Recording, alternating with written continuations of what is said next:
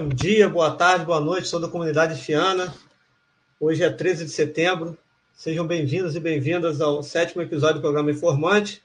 Eu sou Ricardo Leite, estou na companhia de Luciana Costa. Tudo bem, Luciana? Tudo. Estamos voltando depois de um longo e tenebroso inverno, né? Eu sou Luciana Costa, sou professora de História, também atuando na CPPD Central, Campo Centro, assim como o Ricardinho. Eu sou Ricardo Leite, né? sou professor do campus do Itaperuna, sou membro da CPPD local lá do meu campus, também sou membro da CPPD Central, estou na, na comissão de remoção e na, no GT da rádio, né?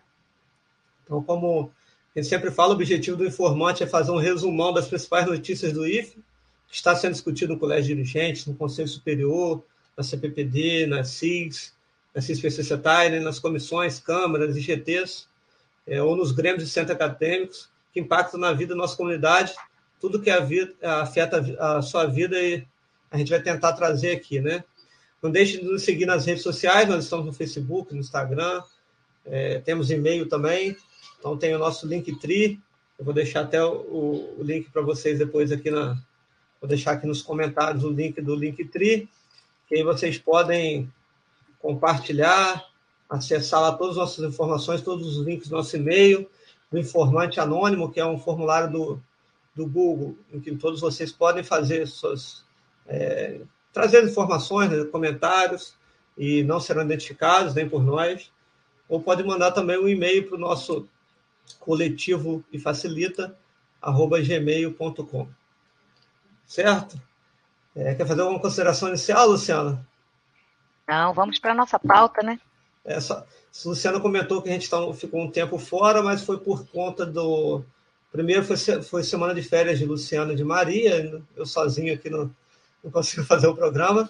E, e, logo em seguida teve o feriado né, do 7 de setembro, então por isso que a gente está retornando agora, mas não faltou, foi assunto nesse período, e a gente vai tentar agilizar com a pauta aí, porque a pauta é extensa, né, Luciano? Exatamente, né? A gente vai tratar da questão das eleições do Consup, né, que já foram homologadas, o adiamento da discussão do manual de normas e critérios da vida do funcional dos docentes e outros assuntos, né, que foram tratados na reunião do Consup, né, do nosso Conselho Superior do dia 26 de agosto, também teve reunião em 9 de setembro, né, Ricardinho? Isso, teve reunião em 9 de setembro com o a gente vai tratar um pouco de cada cada item desse, a reunião do Coldir também, que teve no dia seguinte, no dia 10, e a portaria que chegou aí, a gente teve acesso, se não me engano, foi no dia 10, Luciano, mas foi na, foi logo na sexta-feira. Isso, a portaria, a portaria foi publicada no dia 8, mas se eu não me engano, saiu no Diário Oficial no dia 10. Posso estar equivocado. Mas que chegou até a gente e a gente vai falar um pouco dela também e das atas atrasadas, mais uma vez, aí do Consup e Coldir. Então, primeiro item de pauta reiterados, né? É, muito reiterados. Eleição do Consup, só passar para vocês, agradecer aí quem, quem votou nas nossas chapas. Eu fiquei até surpreendido com a quantidade de votos que eu fiz. Eu, o Garcês e, e o Vicente fizemos campanha para não votarem na gente, né, para votar na Luciana e no, ou no Iago, na chapa deles, né, que são cabeçados por eles. Mas acabou que ainda tivemos uma boa votação, 41 votos. É, ficamos muito felizes. E também a Luciana e o Iago foram muito bem votados, ganharam lá com quase o dobro, né? Do, dobro ou triplo do, do concorrente, aí, né? É. Quase o triplo dos, do, dos vota, da votação dos concorrentes deles nos seus devidos núcleos, né? Também tivemos a, a, uma chapa feminina lá dos discentes do campo do Itaperuna que conseguiram ganhar também a eleição. Então, pena que no, a, a, nossa chapa lá no, no Campo Centro não conseguiu, né, Luciano? Mas o importante é que a gente vai ter representação do núcleo 2, né? Isso. Dos estudantes. E isso é essencial para a gente. A gente precisa dessa participação dos estudantes, porque são eles que trazem né, a... o que dói mais né, nos estudantes, enfim. É porque qualquer coisa que a gente fala fica parecendo clichê, né? Ah, é óbvio que a melhor representação dos estudantes são os estudantes, né? A gente que é professor acaba tendo muito contato com os estudantes, mas de qualquer forma é o nosso filtro do que os alunos falam. Outra coisa são eles estarem lá e fazer a fala em defesa dos interesses deles, né? E isso é muito importante para a formação política deles, mas também para que os estudantes se sintam efetivamente representados. E aí vamos ter essa representação do núcleo 2, vamos ter representação do discente do núcleo 1, um, e isso é essencial, é o mais importante de tudo.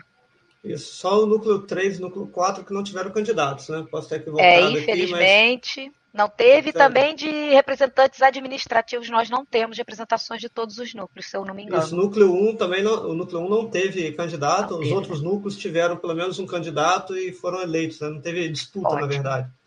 Mas é. está muito bem representado. A única chapa que eu conheço lá é da professora da Tecnistrativa Adriana, né? Que já, já é. Esse Leite já é membro do CONSUP. Isso, e vai continuar aí com mais mandato, só que, se não me engano, nesse, nessa chapa atual o atual que acabou semana passada, né?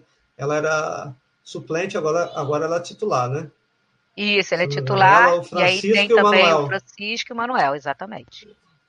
Perfeito. E aí agradecer muito né, a votação, porque as pessoas se mobilizaram, né? O Campus Macaé, por exemplo, estava de férias e votaram. O Campus Centro, a gente estava iniciando realmente o período né, de aula, aquela correria danada, e as pessoas pararam para votar, de certa forma até pediu desculpa, porque a gente né, ficou fazendo campanha, né? Óbvio, no, né, no período permitido. Passamos por algumas emoções, né?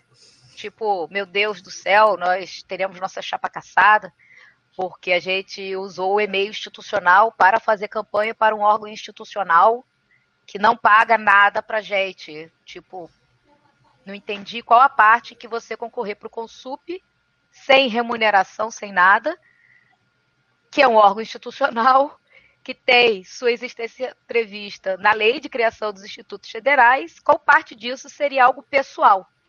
Mas houve, né, alguma alguém procurou, né, o a comissão eleitoral, né, não sei os termos dessa procura, não foi passado para gente, mas questionando que nós teríamos feito, nós e as outras chapas que utilizaram o e-mail institucional, teríamos feito campanha ilegal.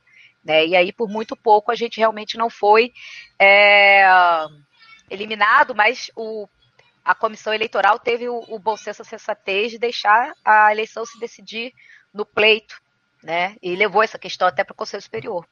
Até porque na, na, no regulamento da eleição, né, no edital, não tinha nada proibindo foram achar lá uma portaria de não sei quando que impedia essa, essa coisa pessoal, né? Como o Luciano falou, sendo que a gente está falando do processo eleitoral interno. É, foi muito bem colocado. Lembrando que a portaria fala de uso pessoal. Então, uso assim, pessoal. alguém que interpretou que o uso pessoal é uso para política institucional. Interno. Basicamente é, é isso. É, é, que, que, a gente não ganha nada, só arruma mais trabalho. Mas tudo bem, né? Então, é, foi isso mesmo, só núcleo 1 e 2 que teve discente, tá, Luciano? Só confirmando aqui. Uma pena, mas pelo teve... menos teremos dois núcleos. Isso, o núcleo 1 não teve segmento técnico-administrativo também. O núcleo não teve segmento técnico-administrativo. Então, serão quatro chapas docentes, três técnico-administrativas e duas discentes. Infelizmente, a gente não vai ocupar três cadeiras que poderíamos ocupar, e a gente vai ver que, através da própria portaria que foi publicada no dia 8 agora, com o SUP ganhando mais força, e então você perde, perder membros, né, cadeiras nessa, nesse conselho é, é prejudicial para a gente. Muito. Aí, voltando aqui na, na, reunião do Consup em 26 de agosto, é, foi uma reunião que, que a gente tratou, a gente fez até uma campanha aí para o Consup adiar a, a, votação do Manual de Vida e Critérios da Vida do Servidor. A gente já falou disso no último programa com a Maria, mas aí teve alguns desdobramentos que nós fomos para no caso até eu, Luciano, estávamos lá também o Iago, o Garcês, a Thais Elisa, estávamos lá no, na reunião do Conselho Superior e, e realmente colocaram em pauta para votar o manual ali no, nos 45 segundos do tempo, acabou que nem foi 45, porque eles arrumaram mais uma reunião extraordinária ainda para esse mandato atual, né, que terminou agora, mas tiveram a reunião, seria, seria a última reunião do Conselho Superior desse, mandato e tentaram colocar o manual. O Jefferson foi defendeu lá, né? Inclusive trouxe um documento que a gente nem tinha, teve acesso. Nós da CBPD não tivemos acesso àquele, àquele documento, que era uma decisão da, da CGU, né? é, liberando, dizendo que a CPPD que deveria estabelecer o cronograma de, do processo manual e eles estavam assumindo esse cronograma desde o início. Eles tinham recebido aquele documento há um mês, não notificaram a CPPD e fizeram a interpretação de que, apesar da CGU ter dito que era da competência da CPPD, não seria mais competência da CPPD. Então, alguém interpretou assim, né? E simplesmente não nos avisou e fez a interpretação da CGU e acabou. Fomos comunicados Sim. lá na hora, de bate-pronto. Isso. Então, foi uma reunião um pouco atípica, até, vamos dizer assim, porque é uma percepção que eu tinha, né? Eu não, eu não, sei. A gente, quando assiste a reunião do Conselho Superior por fora, né, através do YouTube, você não tem noção de como acontecem as coisas nos bastidores. E nessa reunião, a gente ficou a reunião toda lá, participando. É, e você vê que muita gente estranha na reunião, que, que nem participou de nada, muita gente que, que você não tem nem noção de quem é, que estava lá. É, Para começar a reunião, arrumaram um aluno lá, que o cara estava na consulta médica, e ficou, só ficou para a reunião começar, depois ele sumiu. Ele saiu 20 da reunião. minutos depois saiu. Foi Isso. só para dar o quórum. Assim mesmo. Então, então é algo muito estranho, que você que está vendo de fora, você não consegue enxergar. Lá a gente vê quem está na reunião, quem entra, quem sai. Então, foi até interessante, porque na pauta anterior ao manual, o Jefferson deu um problema na internet dele, se não me engano, ele precisou sair, pediu para o Augusto dar prosseguimento à. à Eu acho que ele estava no aeroporto, né? Não, acho que esse foi no aeroporto, no aeroporto foi outra não. reunião. E ele pediu para o Augusto dar prosseguimento, e nesse meio tempo, coincidentemente, começou a surgir gente na reunião. Um monte de diretor. Pô, gente. O pessoal tem um time perfeito, né? É, uma coisa impressionante. Eu queria ter um time assim. Até o reitor do IFE, o IFE Espírito Santo, IFES, né? Santo. Que, é, que é membro do conselho, apareceu na hora, foi convidado a falar sobre o manual, a importância do manual. Nem parecia que era nada ensaiado, né? Não estou falando que é, mas fica parecendo um pouco, né, Luciano? E foi ensaiado que alguém saiu chamando as pessoas naquele momento, até porque mesmo o Jefferson tá, tinha saído, estava sem internet algum problema, ele continuou online o tempo todo. Então, brotou esse pessoal e que começaram a falar em relação também ao manual. Reitor teve lá seu tempo e depois a gente teve nosso tempo de fala também. Eu vou até tentar achar aqui o tempo que foi. Se quiser falar alguma coisa sobre a reunião também, Luciano, fica à vontade. Não, só comentar assim, né, os finalmente, né, porque no final a própria é, o próprio reitor do Espírito Santo, né? Foi o primeiro a propor o adiamento do manual. Olha, isso é muito importante, né? Eu não sei, ele caiu lá de paraquedas, mas já tinha uma posição formada, né, de adiamento. Mas pelo menos foi interessante isso, e eu estou dizendo interessante de forma irônica, porque enquanto a CPPD pedia e falava, olha, isso é muito importante, isso tem que ser discutido com calma, você não pode mandar, né, é, dezenas de páginas comentadas pelo Colégio de Dirigentes sugerindo alterações para a CPPD com três dias úteis antes da reunião que vai aprovar o manual. A CPPD não é um órgão de opiniômetro, apesar do que eles pensam, né? E é interessante porque tinha uma porção de observação. O órgão que se diz técnico, né? Ou assim é afirmado pelo reitor, que é o colégio dirigente, fez uma porção de observação, não citou um artigo, não citou uma lei, não citou uma portaria, não citou uma instrução normativa. E a CPPD, que é argumentada como sendo órgão não técnico, faz toda a sua argumentação com base em lei, artigo, inciso. Então, como as coisas estão invertidas, né? Até quando a gente tem provas na lei, o nosso posicionamento é desmerecido. Mas bastou o reitor do Espírito Santo entrar e pedir o adiamento, que o adiamento foi acatado. Né? É mais Sim. importante a opinião do reitor do Espírito Santo, que nem é da nossa instituição, do que dos membros eleitos pela comunidade para representar os docentes. Vou mandar, mandar um abraço para Maria, que está acompanhando a gente aqui pelo, pelo Facebook. É, coloquei o, o, link da reunião aí no, nos comentários, tá? E, e eu, a hora que a gente começou a falar foi com 2 horas e 26 minutos, às 50 vocês vão conseguir ouvir nossa fala lá. O Jeff ficou meio chateado, mas a gente fala o que pensa, não tem problema quanto a isso, a gente tendo nossa razão. Né? Fala e... o que pensa, com argumentos concretos e fatos. Sim, né? sem dúvida. A gente bem, a gente estava bem assessorado assim, pelos nossos colegas do CPPD, estudamos muito o tema É, deixar até claro que algumas considerações do, do colégio de dirigentes são interessantes, né? Mas a maioria delas. importantes.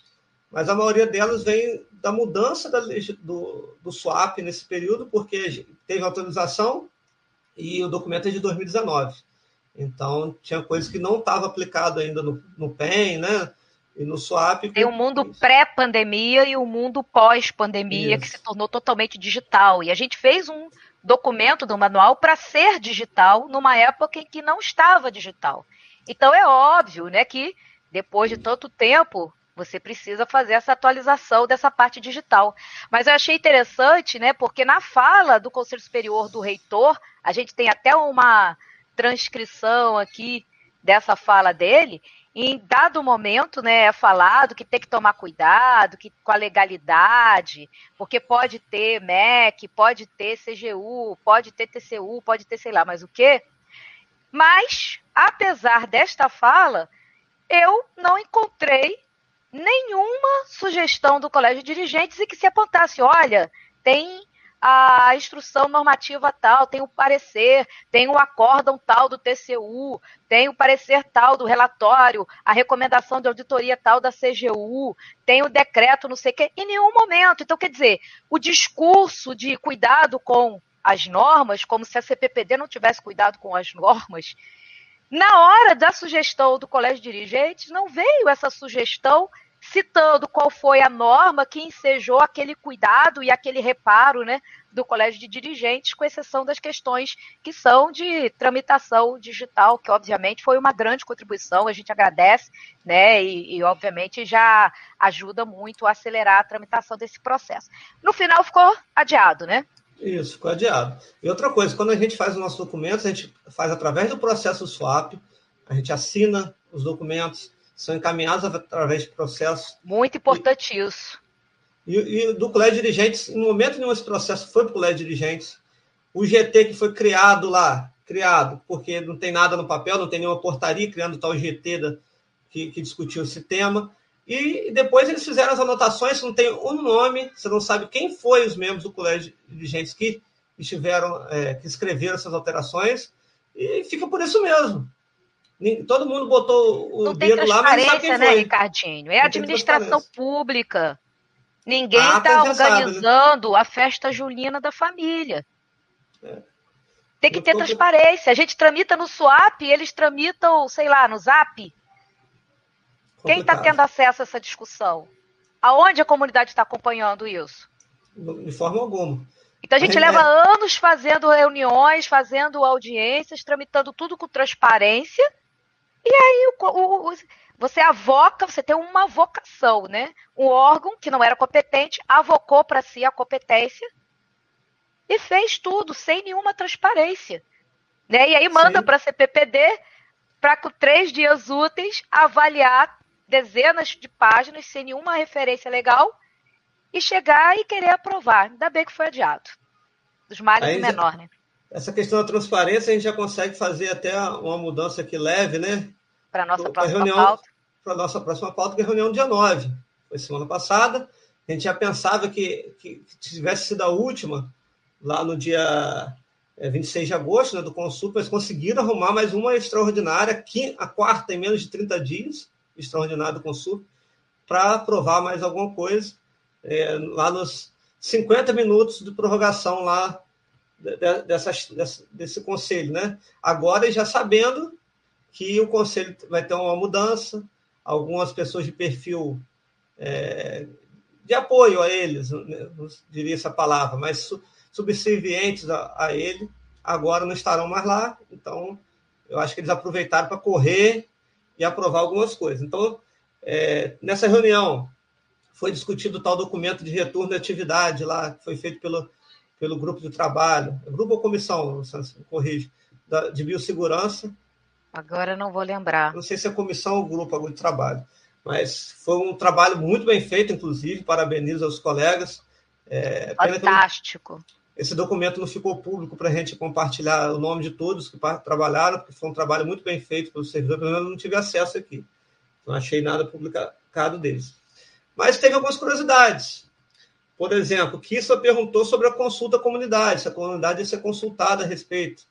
a Kissa, que está terminando o mandato dela também, que sempre Porque foi uma havia sido forte. dito que a comunidade seria consultada. E aí ela Isso. questionou: olha, foi dito que a comunidade seria consultada, mas eu procurei saber, não fiquei sabendo de nada. Teve essa consulta? Foi a pergunta, né? Aí vale até ressaltar a fala do. Nem sei qual o cargo dele, diretor executivo, o Helder, que estava como presidente substituindo o Jefferson, disse que o documento foi técnico, né? É, e a comunidade, se a comunidade participasse da elaboração desse documento, ele não teria a mesma qualidade perfeito, justo. É, foram pessoas técnicas que fizeram o documento. Uma coisa é você fazer um documento técnico, outra coisa é você consultar a comunidade, a comunidade saber, ter transparência. O documento é esse. A pessoa só sabe quando o documento está aprovado. Custa. Qual o problema o pessoal saber, ó, o documento é esse, pessoal? Alguém tem alguma sugestão? Alguém tem algum. A gente não está questionando que tem que fazer o documento com todo mundo. 10 mil pessoas fazendo documento. A questão não é essa. A questão a é a CPPD tinha cadeira nessa comissão, mas não basta a CPPD ter cadeira na comissão. O documento precisa ser discutido junto à comunidade. Perfeito. Porque então... tem implicações na vida de todo mundo, de todos os servidores, de todos os estudantes, das famílias dos nossos estudantes, inclusive de é, comerciantes, redes de transporte que fazem das prefeituras para cá. Isso envolve toda uma cadeia de serviços, aluguéis de imóveis, consumo, o retorno semipresencial ou totalmente presencial, ele envolve N variáveis e pessoas, inclusive, que não estão dentro da nossa comunidade. Então, sim, é importante que sejam discutidos esses critérios, ainda que sejam técnicos e sanitários. Eu não tenho a mínima pretensão de dominar esse assunto, né?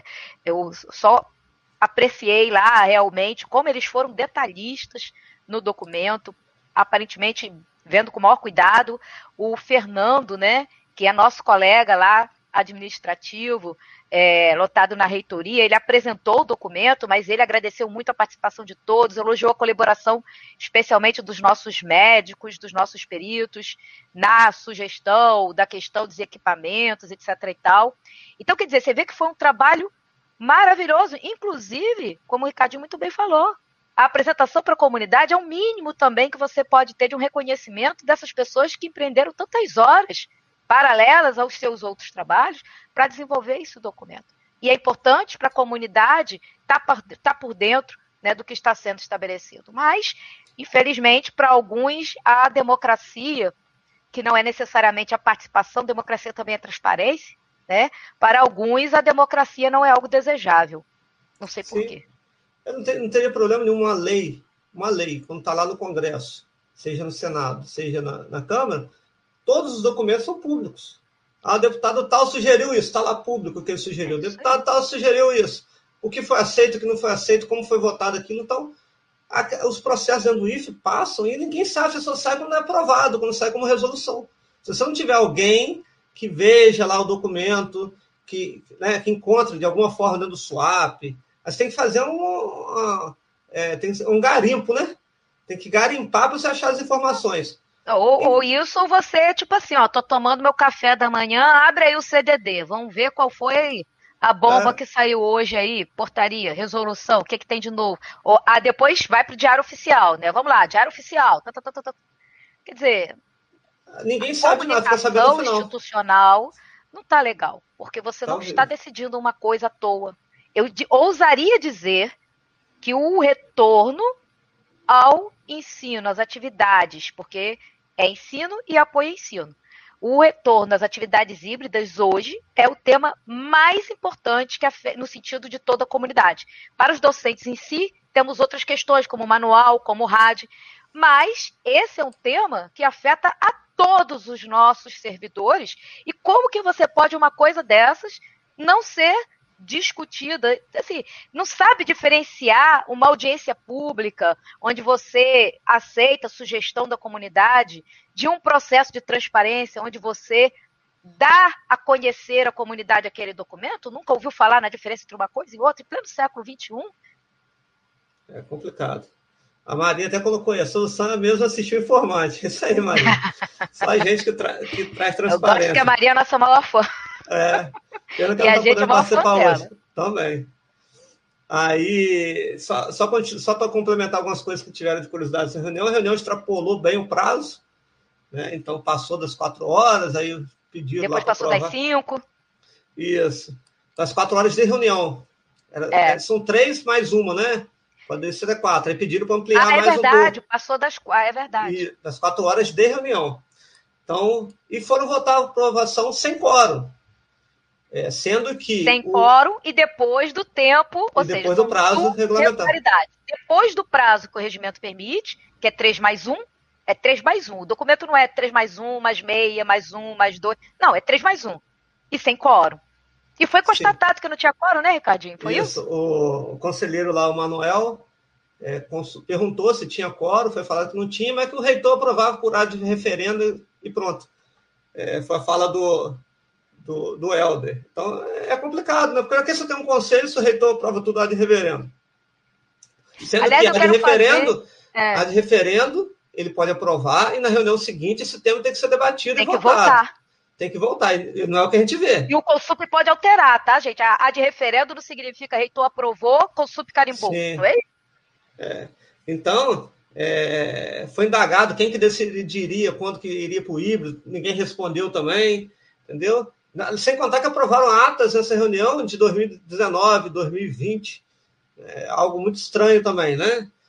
Então, foi só isso que a gente acho que são os pontos que eu peguei da reunião. Não assisti a reunião toda porque não deu, principalmente a parte das atas e de calendário. É muito maçante para a gente, né, ficar assistindo tudo isso. Mas foi algo estranho, né, Luciana? A questão do quórum ficou muito claro, porque no regimento é muito claro. Você tem que ter o quórum para a votação. E, e o que me chamou mais atenção, fala, complemento. Pode falar, pode falar. O que me chamou mais a atenção foi a incoerência, que é o quê? A pressa de aprovar no Conselho Superior, sem quórum, pois é, né, uma monarquia. A pressa de aprovar no Conselho Superior, sem quórum, me passaria a impressão de que estão preocupados em discutir isso logo, para poder né, retornar logo o ensino semipresencial. No entanto, quando a gente pergunta quando vai começar as discussões com a comunidade, não tem data, e não tem prazo. Quando a gente pergunta quem vai deliberar o retorno, o Fernando, que estava apresentando o documento da comissão, falou: não, olha, está escrito aqui, é o Conselho Superior. Aí, se vocês observarem lá, não precisa acreditar no que eu estou falando, vai lá na reunião e observa esse momento. Aí o pessoal fica meio assim, hã? Como assim? É o Conselho Superior que aprova? Eu não tinha percebido isso tá? Sou eu interpretando o que estava passando na cabeça das pessoas pelo silêncio, pelo espanto que ficou. Aí ficou aquele debate, não, ah, mas é o Conselho Superior, né? Mas no final, assim, bom, o Conselho Superior aprova, mas não decide. Ficou claro isso. Aí veio a pergunta da Adriana. Quem decide, então? Gente, foi impressionante. Peguem a reunião. Rebolou para cá, rebolou para lá. Eles não falaram quem decide. O pró-reitor de ensino ficou meia hora falando de que não, porque sistemas ainda vão passar no colégio de dirigente para fazer o prazo, para poder decidir quando vai voltar. Não, mas a Adriana não perguntou quando vai voltar. Ela perguntou quem decide. E aí encaminha para o Conselho Superior aprovar. Então, assim, ninguém é bobo. O pró-reitor de ensino é extremamente inteligente. É óbvio que ele entendeu a pergunta e é óbvio que ele sabe que não respondeu a pergunta. Aí teve um diretor também que complementou, fez a mesma fuga do tema. Se fosse redação do Enem, era zero. Fuga do tema. Tirava zero. Ninguém ali passava no Enem. Impressionante aquilo. E isso no Conselho Superior do Instituto Federal Fluminense. Né? Eu quero fazer um parênteses, tá? Porque a Adriana se inscreveu para falar e eu fiquei revoltada. Porque aí foi dito assim: olha, mas o Carlos Arthur se inscreveu antes de você. Então ele vai falar primeiro. Aí falou o Carlos Arthur, falou o outro fulano, falou outro ciclano, falou o Beltrano, voltou o Carlos Arthur e voltou outro. Falaram cinco pessoas antes da Adriana falar. Cinco homens. Coincidência. E ela, que era a segunda a falar, aguardou com paciência, educação. Então, e ela é conselheira eleita. Tem que respeitar. Ela não é indicada por ninguém, ela não está ali porque foi indicada por cargo, ela é eleita. tem que respeitar os votos que ela teve dos servidores administrativos e tem que parar. Eu já passei por uma situação assim. Você tem corte de fala das mulheres, você prorroga a fala dos homens, nunca tem limite. A não ser quando não é interesse deles, né, Ricardo? Se for você falando, aí eles cortam. É, Mas eu não podia deixar de fazer essa observação, porque foi uma coisa gritante, uma total e completa falta de respeito. De respeito com a ordem da fala de uma conselheira eleita. Foi mesmo. É um absurdo que eles dão muito espaço para quem é de fora que vai lá fazer a apresentação. Não estou nem falando do caso do Fernando, não. Estou falando de outros casos não. que a gente teve, um monte de re... gente, diretor, o Fernando, corretor. Ele foi brilhante. Ele foi super bem. sucinto, objetivo. Eu bati palmas para ele várias vezes, em silêncio, óbvio, né? Porque assim, ele conseguiu apresentar o documento mais importante, com mais polêmicas, foi nos pontos exatos e falou: bom, agora quem tiver dúvida a gente responde. Pronto, é isso. Foi muito bem mesmo. E aí, com essa puxada aí do retorno às aulas que o Luciano falou, a gente já pode entrar no, no próximo item de pauta e na, nessa reunião mesmo, o Helder informou que no dia seguinte haveria reunião do CODI. Colégio, de dirigentes, dirigente. né? Para o pessoal que não está acostumado com as nossas siglas, é o colégio de dirigentes, onde tem cadeira todos os diretores gerais e pró-reitores. Além do reitor, a... óbvio. Isso, mas alguns que, vão, que eles vão colocando lá, que não conseguiram e botar agregados. no regimento, os agregados. Então, que agora ia ter uma reunião ampliada. Ampliada é o quê? Alguns membros do Consup e convidaram São os agregados CPPD. Dos agregados. É, Convidaram a CPPD, mas convidaram na primeira reunião que teve, convidaram a gente com menos de 24 horas, e foi convidado pelo, pela reunião do Consup, né? Naquela reunião não foi ninguém, até porque a gente Sabe aquela respeito. festa, gente, que a turma toda foi convidada e você, oito horas antes da festa, mandaram um zap, tá? Não foi nem um convite. Mandaram um zap dizendo, ó, oh, tem uma festa daqui a oito horas, se você quiser comparecer, você vem. Pelo amor de Deus, né, gente? Ninguém aqui é bobo. Fala sério, isso é uma forma? Você quer que realmente aquele órgão contribua? Você faz isso de forma organizada e planejada, porque assim, cair de paraquedas para dar opiniômetro, a CPPD não faz isso. A CPPD Sim. estuda, a CPPD se prepara, a CPPD cita a lei na qual ela se fundamenta.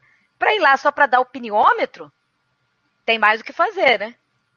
E eles estão fazendo várias reuniões para discutir o retorno às aulas, né? No colégio de dirigentes, que mais uma vez é consultivo do reitor e não do Conselho Superior.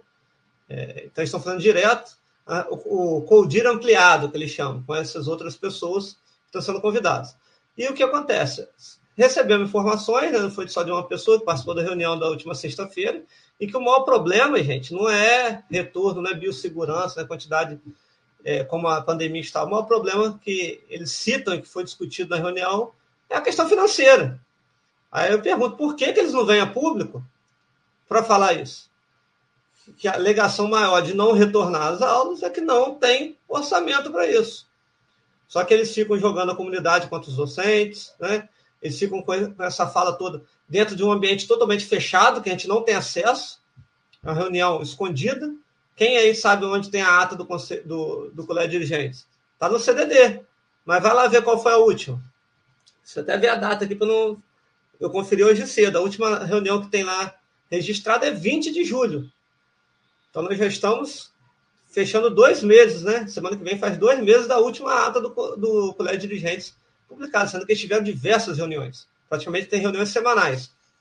Então, como que você vai saber o que está sendo discutido lá? Aí a comunidade, mais uma vez, né, vai chegar de uma semana para outra, vão jogar essa pauta para o Conselho Superior e vai ter que aprovar de forma rápida, aí joga a responsabilidade toda para o Conselho Superior. É outro ponto, né, Luciano? Eles ficam discutindo esse tema, discutindo, discutindo, discutindo, discutindo. Entre eles, aí jogam uma semana, o conselheiro tem que fazer. Se o conselheiro não aprovar, o conselheiro que é ruim. É o conselheiro que é o conselho superior que não está a favor da comunidade. Mas ele não entra no debate. Quem está fazendo Quem debate são o noticiário político, gente, vai entender a analogia. O que, que o Senado sempre reclama?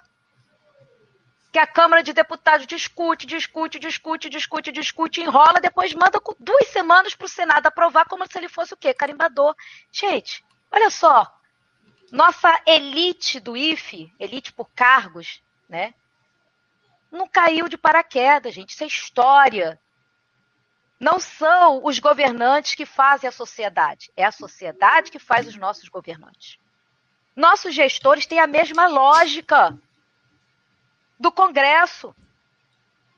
A mesma lógica. Eles debatem, debatem com todo o tempo do mundo, como o manual, eles, por exemplo, da CPPD, e aí entre, entre eles. eles. fechadinho no métier, né?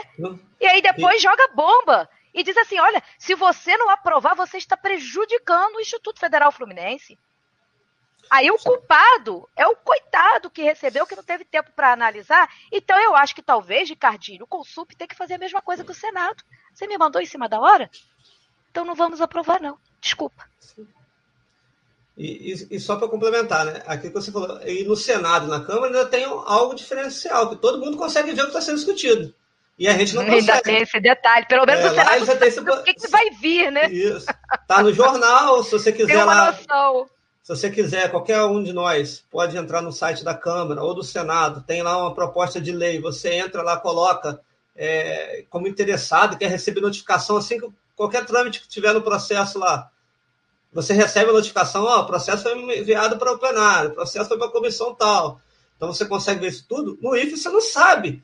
É algo que não existe, você não sabe que existe.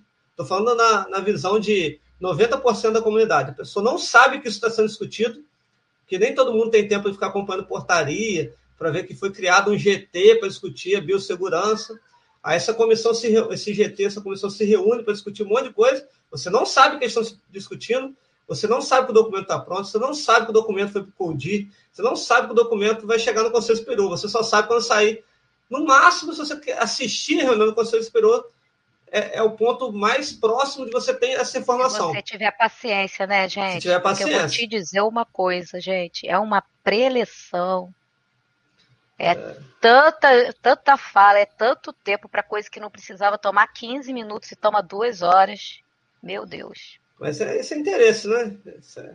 Protela para chegar um tema importante é não ter tempo, porque o Helder A questionou... gente vê essa estratégia em vários colegiados, não é só Sim. Conselho Superior, não. não né? Aliás, falar nisso, a Maria pediu para divulgar o campus Campus Centro está tendo eleição para o Conselho de Campos, gente. O pessoal dos outros campos, quando quiser que a gente faça uma divulgação dessas coisas que estão acontecendo, que são essenciais para a nossa comunidade, passa para a gente, que a gente fala que é muito importante, tem que ocupar os espaços de representação. É lá que a gente consegue essas informações que o Ricardinho está falando.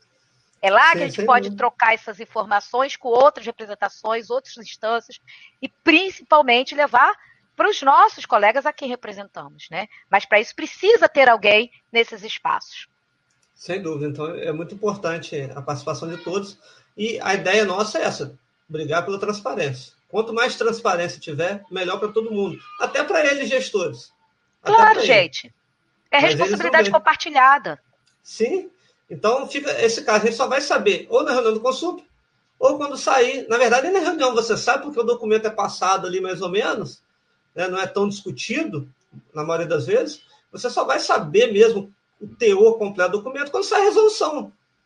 Então, é, o IFE, nós servidores, nós alunos, nós administrativos, temos que acompanhar todos os processos. Tem que ter transparência. Tem que acabar com isso no IFE, de ficar tudo ali escondido no colégio de dirigentes, eles dão importância para o colégio de dirigentes enorme, que não tem, e a própria, o próprio MEC agora é, considerou isso, Luciano? Vai ser o nosso próximo item de pauta? Não sei se a gente já pode entrar nele. Deixa eu só falar uma coisinha que eu não tô, eu tô me coçando aqui. Foi de tempos atrás, da reunião lá do dia 26 de agosto. Mas eu não posso deixar de chamar atenção. Você tocou nesse assunto aqui hoje mais cedo, que é a questão do reitor insistir né, que o colégio de dirigentes assessora o reitor. E aí, nessa reunião do dia 26, ele fala isso duas vezes, gente. E essa fala dele me trouxe à memória duas coisas. Um, as aulas de lógica. E dois, o absolutismo francês. Das aulas de lógica, é o seguinte, ó. A fala. É bom lembrar que o colégio de dirigentes também assessora a questão do reitor, que é o presidente deste conselho. Logo depois ele fala de novo, ó, nesse parecer do grupo de trabalho, então, do colégio de dirigentes, que assessora o reitor, que é o presidente deste conselho, gente, a repetição, qualquer um que estuda linguagem, que analisa linguagem, sabe que repetição, aliás, nós que somos professores, trabalhamos com educação, mesmo não sendo professores, sabemos o quanto a retórica de repetição é importante para fixar a ideia. Então, basicamente, na lógica é o seguinte: olha, se o colégio de dirigentes assessora o reitor, e o reitor é o presidente do Conselho Superior, Logo, né? Sabe aquela coisa do A, B e do C da lógica? Logo, o colégio de dirigentes assessora o Conselho Superior. Só que isso é um sofisma, né, gente? Não assessora, não. Me desculpa. Não assessora coisa nenhuma. Não, e não, não pode ficar colocando dessa forma. E essa repetição reiterada tem um propósito, é legitimar uma ação ilegítima. E mais, por que, que me lembrou o absolutismo francês? O professor de história, então é automático essas coisas, gente. Só faltou complementar com c'est moi. O Estado sou eu. Né? Basicamente é isso. Né? É o CODI, eu sou presidente do CODI, eu sou presidente do CONSUP, então o Estado sou eu. Peraí, gente. Calma nisso daí, né? Ainda somos uma democracia. E meu último veneninho, né? É, meu último comentário, tem uma, aquela ata, aquela famosa ata que a gente está liberando os três de vez em quando. O reitor fala muito em Schopenhauer, ele cita algumas vezes. E eu fiquei com uma curiosidade: qual livro que ele está lendo? Será que é o Como Vencer um Debate Sem Precisar Ter Razão?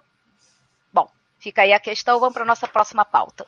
Aí, só, só, os comentários aqui que eu acabei, peço desculpa ao pessoal, mas a gente fica no, no sangue quente aqui, eu não, não vi. A Maria né, falou que muitas vezes isso acontece entre o Fórum de Gestores e o Conselho de Campos, mas temos o último mandato exigindo o tempo necessário para a reavaliação dos documentos. No último mandato eles pediram isso e conseguiram, né? Certa Ou forma. seja, comentando aquela questão de mandar documento em cima da hora, isso. né? De discutir só no último minuto. É, inclusive, ela botou aqui, é, Luciano, você falou da, da, eleição, hoje será publicado edital para novas eleições do Conselho de Campos. Maria que deixou a ah, mensagem. Perfeito. Eu falei que já estava aberto, mas não, vai abrir, vai publicar o edital. Hoje. Aqui, sua conselheira lá também, desejamos sorte, paciência e resiliência para os próximos conselheiros. Teremos, Kissa, pode ter certeza disso. Kissa, contamos com a sua ajuda. Olha, eu admiro a sua paciência, a sua classe e a sua elegância, sinceramente. Eu queria ser como você, mas eu não então, consigo. Porque ela e a Adriana lá sofreram muito lá por terem a voz dissonante né, do, da gestão. Parabéns pelo seu trabalho, Kissa. Eu sei que, que você às vezes não conseguia fazer o que você queria, né? mas foi um trabalho muito relevante e a gente vai tentar dar prosseguimento a isso aí no nosso mandato agora. O Rafael Ramos mandou que o informante é o X9 do bem. Adorei essa definição. Ah, vamos lá para o próximo item de pauta, então. Nosso último item. É que. Um a gente até falou, vou até voltar aqui rapidinho passar para o próximo, só para a gente. As atas atrasadas do CODI do Consup. É só uma cobrança, é, gente. É cobrança só uma cobrança, mesmo. É, não tem. Não está publicado.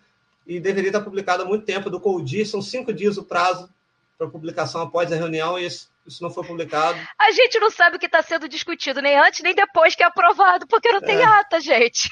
Na ata você já não consegue descobrir muita coisa, é a ata muito, muito simples. Às vezes eu me sinto no né? Pentágono. É, tiveram as alunas que foram eleitas agora para o Conselho Superior, que perguntar, professor, mas essa reunião. E aí, como que foi? Eu falei, não sei. Mas como não sabe, Cadê não tem ata? Entendeu? É nesse nível. E, para fechar né, nossa, nossa pauta da semana, vem a portaria 713, né, de 8 de setembro. Vou colocar aqui, compartilhar com vocês ela. Só um minuto aqui. Se quiser adiantar alguma coisa dela, Luciano essa portaria, né, a gente, o Ricardinho já comentou aqui no início, ela foi publicada aparentemente, né, no Diário Oficial na sexta-feira passada, né? Ela, embora a data dela seja do dia 8, e aí ela tratou de novo, a gente já tinha algumas portarias antigas, a última de 2016, que trata do dimensionamento dos campos, e aí dimensionamento inclui tudo, né? Servidores administrativos, servidores docentes, os cargos, quantos cargos, quais são os cargos que cada campus tem, de acordo com uma tipo de campus que eles fazem uma classificação, né, baseada no número de docentes e de administrativos, eles vão classificando e também pelo tamanho da reitoria, ou seja, quantos campi você tem naquele instituto. Aí eles também têm um enquadramento daquela reitoria com também uma distribuição de cargos. E aí, claro, que também falou dos CAMP, do tamanho dos CAMP, do tamanho do centro de referência, polo de inovação, é, os nossos polos EAD, falou de tudo, né? Então, é, o problema é vir em pleno período de escassez de código de vagas, porque aquilo já causa receio quando você tem uma, um novo enquadramento no período em que a gente está tendo dificuldade para repor os quadros que estão se aposentando. Sim, então aqui estabelece diretrizes para a organização de estudos federais, né, e Colégio Pedro II, normas para expansão e assim por diante. Mas aí a gente tem alguns itens né, interessantes é, e perigosos também, em que eles falam da, da, dos tipos de campo, né, que antes a gente tinha lá polo, né? Uma coisa interessante foi a FCC, né, Luciana, que agora vai ser por curso, vai liberar o código lá de, de do FCC. Desde que haja ingresso daquele estudante, né? Senão, ou seja, você, às vezes você tem um curso que você não está fazendo mais a seleção, mas você ainda tem turmas para se formar. Aí não tem mais FCC. Se vira. É para quem não sabe, FCC é função de coordenador de curso. Então, é, ele recebe um, uma parte extra né, para poder ter essa função, e muitos cursos hoje não têm esse código, e fica até com dificuldade de alguém assumir, porque é um trabalho pesado ser coordenador. E as, as nossas pós-graduações Lato Senso, por exemplo, não, não, não tem, tem e continuam sem ter. A Janaína, que é do Coletivo Facilito, por exemplo, ela é coordenadora do, do curso de pós na Intel e, e, não recebe nada por isso. Então, eles distribuíram, mas tem algumas coisas interessantes que é um problema histórico no IFE, que é a questão dos códigos de vaga. Né? Porque aposenta um professor no campus centro, por exemplo, dando exemplo aqui, aí contrata o um professor para o campus Bom Jesus, contrata o um professor para o campus Cabo Frio, e assim por diante. E... Ou tem uma redistribuição né, de Itaperuna e o código de vagas vai parar no Campo Centro, né? Então, quer Isso. dizer, é vias de mão dupla, né? Geralmente isso é discutido aonde? no colégio de dirigentes, né? Oh, mistério, ninguém adivinha. Ninguém sabe o que acontece lá, mas essas coisas são discutidas lá dentro. Então, agora, você vai ter que seguir o critério da distribuição de cargos, de acordo com a classificação, como a Luciana falou, do campo, né? E tem garantido no mínimo 70% daqueles valores, ou seja, você pode ter um campus que era para ter 100% de acordo com o padrão ali, mas não tem 100, tem 70, pelo menos 70% daqueles códigos de vaga e tem que ser garantido. Mas o principal disso tudo é que quem define, quem autoriza qualquer mudança, né, qualquer alteração em relação ao padrão, é o Conselho Superior, ou órgão equivalente, mediante autorização do Conselho Superior ou órgão equivalente, respeitando o quantitativo geral da instituição de ensino, tá? e considerando a política de interiorização da oferta de vagas e garantindo no mínimo 70% desses códigos no, no campus, lá de acordo com o critério que foi estabelecido, né, Luciano? Lembrando que vai... órgão equivalente é porque você pode ter instituições federais que não têm um conselho superior com o nome de conselho superior, tá? Isso. Órgão equivalente não significa outro órgão dentro do Instituto Federal Fluminense. A gente já fica logo com medo de alguém fazer uma interpretação espúria aí. É, mas não vamos fazer Apócrifo. não, a gente estar lá para não deixar. Então, até a parte do FG também vai ser assim, ó. CD, carro, CD é um adicional que, que alguns servidores que têm cargo de direção recebem para ocupar aquele cargo. Então, é remuneratório mesmo. Ele recebe um valor a mais, eles chamam de CD, tem CD1, CD2, até o CD4, se não me engano. E também tem FG, que é a função gratificada, para quem não sabe. Então, isso é, é, mais ou menos distribuído conforme interesse. Só que hoje isso fica na mão da reitoria, reitoria, reitoria manda código para você, um código para cá. De vez em quando eles tiram de alguém, jogam para outro, de acordo com os interesses, né? que nem sempre são os mais né, republicanos, vamos dizer assim, na nação. Mas, Mas é, é, decidido democraticamente dentro do ah, sim, Só ninguém sabe quem decidiu o quê. Então foi criado os critérios, né? então tem os, a reitoria com 1 a 9 campos, reitoria com 10 a 16, que é o nosso caso. Então, ó, tem 90 TAI nível D, 90 TAI nível E, 1 CD, 5 CD2, 11 CD3, e assim vem, assim por diante, o número de cargos funções gratificadas que eles podem ter e o número de docentes, é, de servidores administrativos que eles podem ter também. Aí vem os tipos de campos, ó, IF campus 350 barra 200, ou seja, 350 docentes, 200 é, extrativos. Aí tem lá a quantidade de cargos para eles também. Tá? E assim vem até os menorzinhos, né? Campus agrícola, polo de inovação, vem distribuindo. E também eles decidiram quais campi do, do IFE, né? Vão nomear eles cada enquadraram, né? Enquadraram quais os campos isso é determinada situação, né? Vamos dizer assim, enquadramento. Então, no IFE aqui, ó, chegando aqui na portaria, nós temos é, Campos Cambuci, Maricá e São João da Barra, são chamados de IFE Campos Avançado 20 barra 13. Nesse caso, esses campos aqui, segundo essa portaria, É, ou eles se transformam num campo de 40, deixa eu lembrar o número aqui. Acho 40 que é 40 23, não? 40 23, deixa eu ver se acham aqui. Estou achando. Né?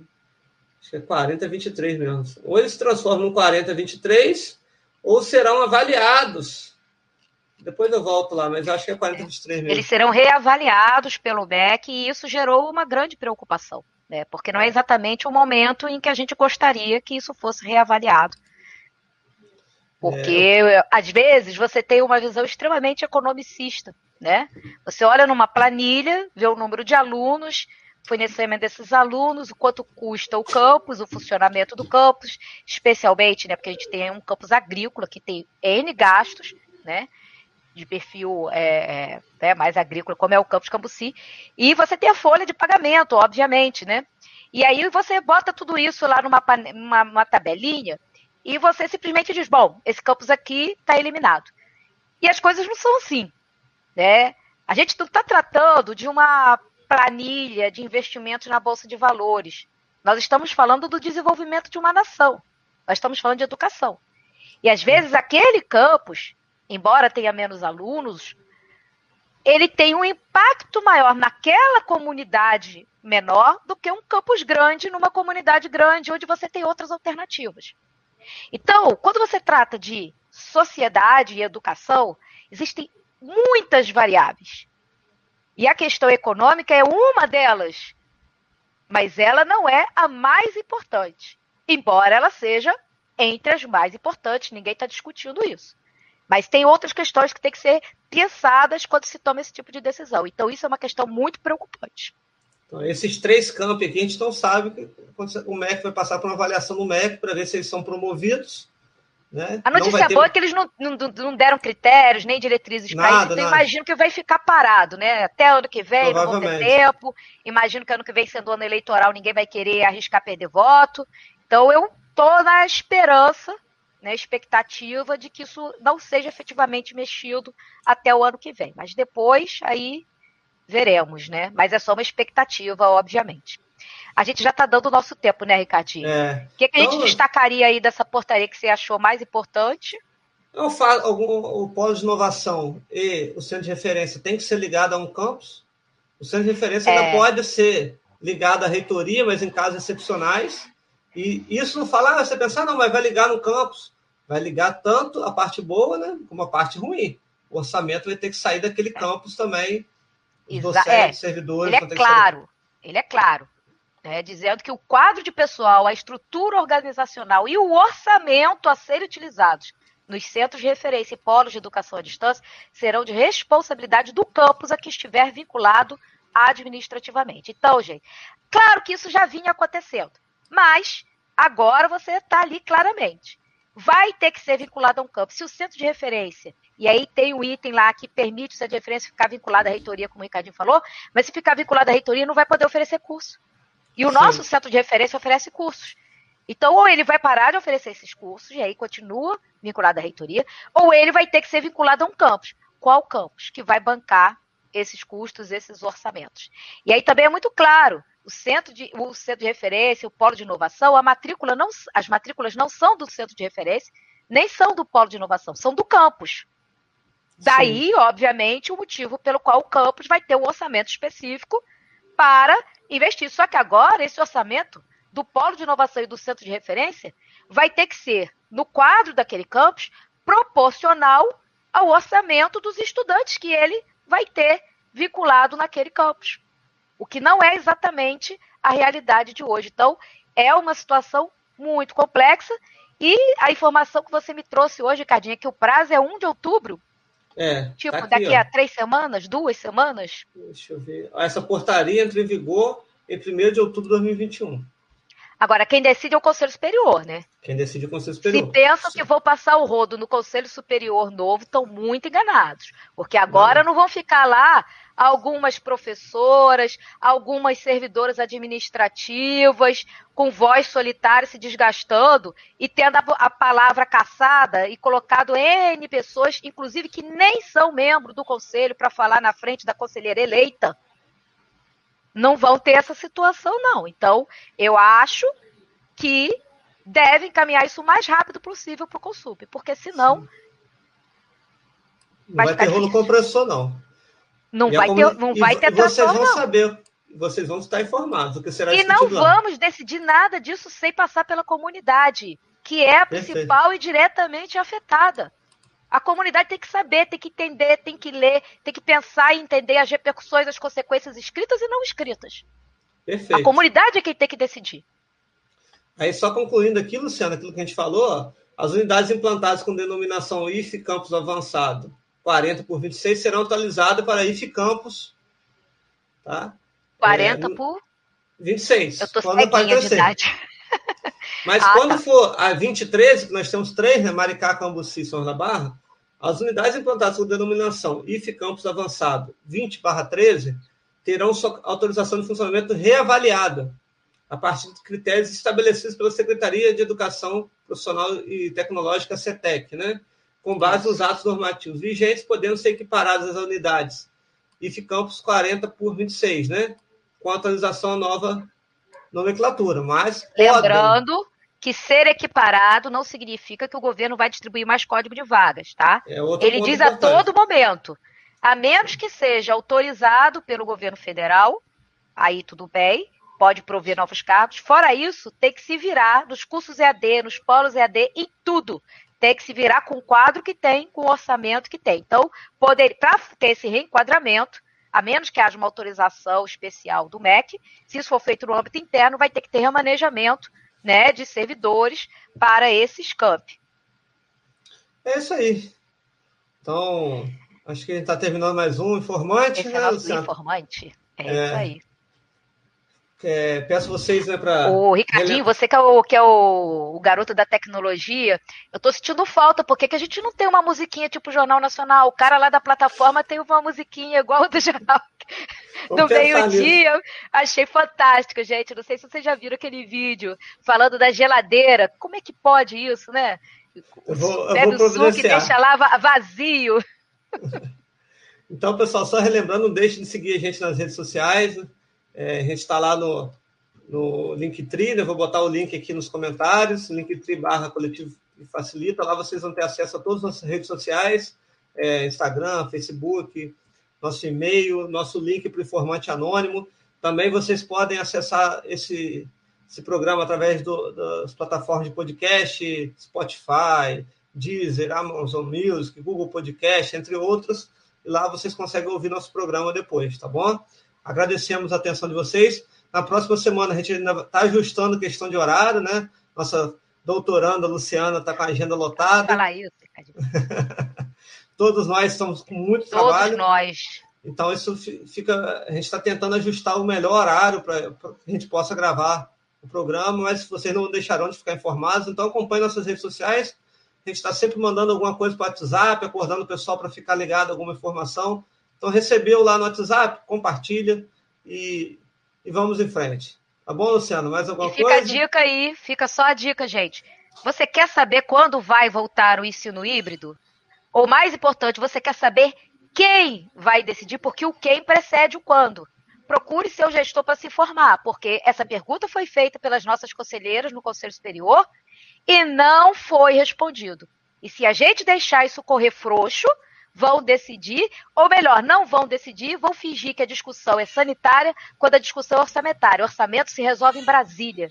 Nós temos estudantes que precisam das suas aulas práticas, estudantes do técnico, do superior, das especializações, eles precisam das suas aulas práticas. Se tem condições sanitárias naquele campus, naquele município, o aluno tem o direito de ter a sua aula prática e sair com o seu diploma não podem ficar nos enrolando sem dizer claramente que o problema é orçamentário, fingindo que o problema é sanitário, e aí depois, né, nas ocultas, nas sombras do colégio de dirigentes, onde a gente não tem acesso e não tem ata, porque eu duvido que a ata do colégio de dirigentes venha dito claramente, como o Ricardinho trouxe aqui para gente, que o problema é orçamentário e não sanitário. Mas fica uhum. a dica aí, procure seus gestores. Procure seus gestores, cobrem. Transparência no colégio de dirigente já. É urgente isso. Né? Já. Se gente estiver assistindo a gente, estiver assistindo a gente, eu sei que o pessoal lá assiste, porque responde a gente direto. Então, vamos lá. Vamos dar transparência para os dirigentes. Né? quem, quem tem medo, é, como que é o Faustão, quem sabe faz ao vivo, né? Quem, quem sabe, sabe faz ao vivo. vivo. Vocês já sabem muito, são gestores, façam ao vivo para a gente ver. É isso aí, Maria. Vamos fazer uma lista no, no WhatsApp do Facilita. Beleza. Ela mandou outra mensagem aqui, como se a culpa do orçamento fosse a instituição. É hora de chamar a comunidade para brigar com o Brasil. É isso aí, Maria. Enquanto Ó, isso, quem se queima junto à comunidade somos nós, os servidores, né? É isso aí. Já passamos da hora. Um abraço para todo mundo, né, Luciano? Até a próxima. Um abração. Tchau, tchau. Tchau.